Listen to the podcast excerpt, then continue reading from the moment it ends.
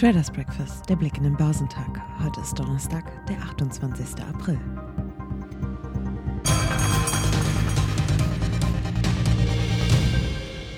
Bestimmende Faktoren an den Börsen bleiben der Ukraine-Krieg, Lockdown-Maßnahmen in China und der inflationsbedingte Handlungsbedarf, der die US-Notbanken Fed bei ihren geldpolitischen Straffungen auch unter Druck setzt.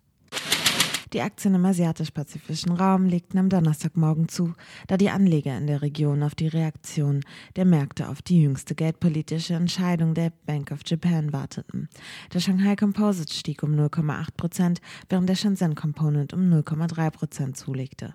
In Hongkong stieg der Hang Seng Index um 1,6 Prozent.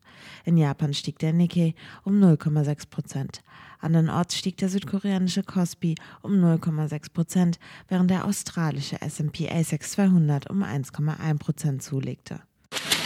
Nach der steilen Talfahrt vom Dienstag haben sich die US-Aktienmärkte am Mittwoch stabilisiert. Der Dow Jones Industrial schloss mit einem Plus von 0,2 Prozent bei 33.302 Punkten, nachdem er zwischendurch mehr als ein Prozent fester notiert hatte. Der marktbreite S&P 500 gewann letztlich 0,2 Prozent auf 4.184 Zähler. Der technologielastige Nasdaq 100 drehte im späten Geschäft gar ins Minus und verlor am Ende 0, 0,1 Prozent auf 13.003 Punkte. Die Aktien des Google-Mutterkonzerns Alphabet fielen nach enttäuschenden Zahlen um knapp 4 Prozent. Ein insgesamt langsameres Wachstum machten Experten hauptsächlich an der YouTube-Entwicklung fest. Nach Einschätzung des JP Morgan-Analysten Douglas Anmuth bekommt die Videoplattform den Wettbewerb von TikTok zu spüren.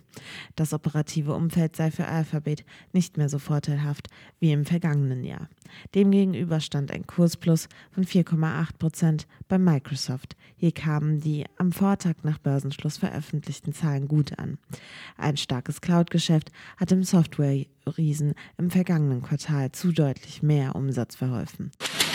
Die durchwachsene Bilanz der jüngsten Quartalsberichte im Tech-Sektor wurde ergänzt durch Zahlen von Texas Instruments und T-Mobile US. Die Titel der deutschen Telekom-Tochter legten um 3,9 Prozent zu, nachdem die diesjährige Zielspanne für neue Telefonverträge höher angesetzt wurde. Auch das Abschneiden im ersten Quartal wurde gelobt. Boeing enttäuschte mit seinem Quartalsbericht. Die Aktien rutschten als klares Durchschlusslicht um 7,5 Prozent ab. Besser erging es den Visa-Aktionären, die dürfen sich über einen Kursanstieg von 6,5 Prozent freuen. Der US-Kreditkonzern hatte sowohl den Gewinn als auch die Erlöse im vergangenen Geschäftsquartal kräftig gesteigert. Der DAX hat nach einer dreitägigen Verlustserie am Mittwoch nur ein minimales Plus geschafft. Bereits am Vortag war ein Erholungsversuch des deutschen Leitindex gescheitert. Nach einem schwachen Start hatte er sich lange in positivem Terror behauptet, bevor ihn einmal mehr eine Schwächephase an der Wall Street ins Minus zog. Doch während die New Yorker Indizes wieder deutlich ins Plus treten, reicht es beim DAX nach den jüngsten Verlusten von insgesamt über 5 Prozent letztlich nur für einen Kursanstieg um 0,3 Prozent auf 13.794 Punkte. Der MDAX der mittelgroßen Börsenunternehmen ging 0,3 Prozent fester mit 29.816 Punkten aus dem Handel. Die Quartalsberichte der DAX-Konzerne wurden mehrheitlich positiv aufgenommen. Allen voran die Zahlen von HelloFresh. Die Aktien schnellten mit einem Kurssprung von gut 11,5 Prozent an die Indexspitze, nachdem der Kochboxenversender trotz weniger Corona-Einschränkungen einen Umsatzsprung berichtet hat. Das bereinigte Ergebnis von Zinsen, Steuern und Abschreibungen ging zwar weiter zurück, fiel aber besser als erwartet aus. DAX-Schlusslicht war die Deutsche Bank mit einem Kursverlust von über 5,5 Prozent. Sie war ebenso wie die Commerzbank mit einem überraschend hohen Gewinn ins Jahr gestartet. Doch während ein Aktienhändler der Konkurrentin brillante Ertrags- und Gewinnkennziffern attestierte, wertete er die Zahlen der Deutschen Bank als durchwachsen. Dementsprechend zählten die Commerzbank-Papiere mit einem Plus von 1,3 Prozent zu den besten Werten im MDAX.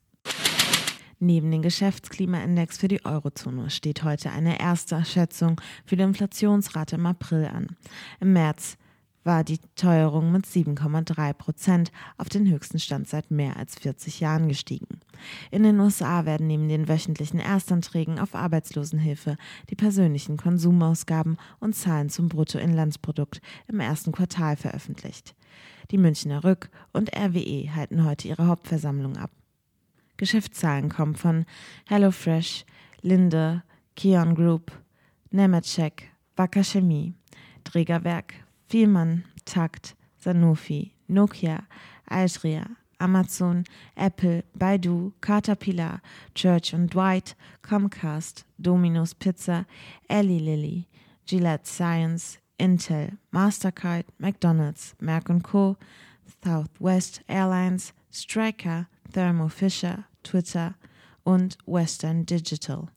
Der DAX wird heute im Plus bei 13.854 Punkten erwartet.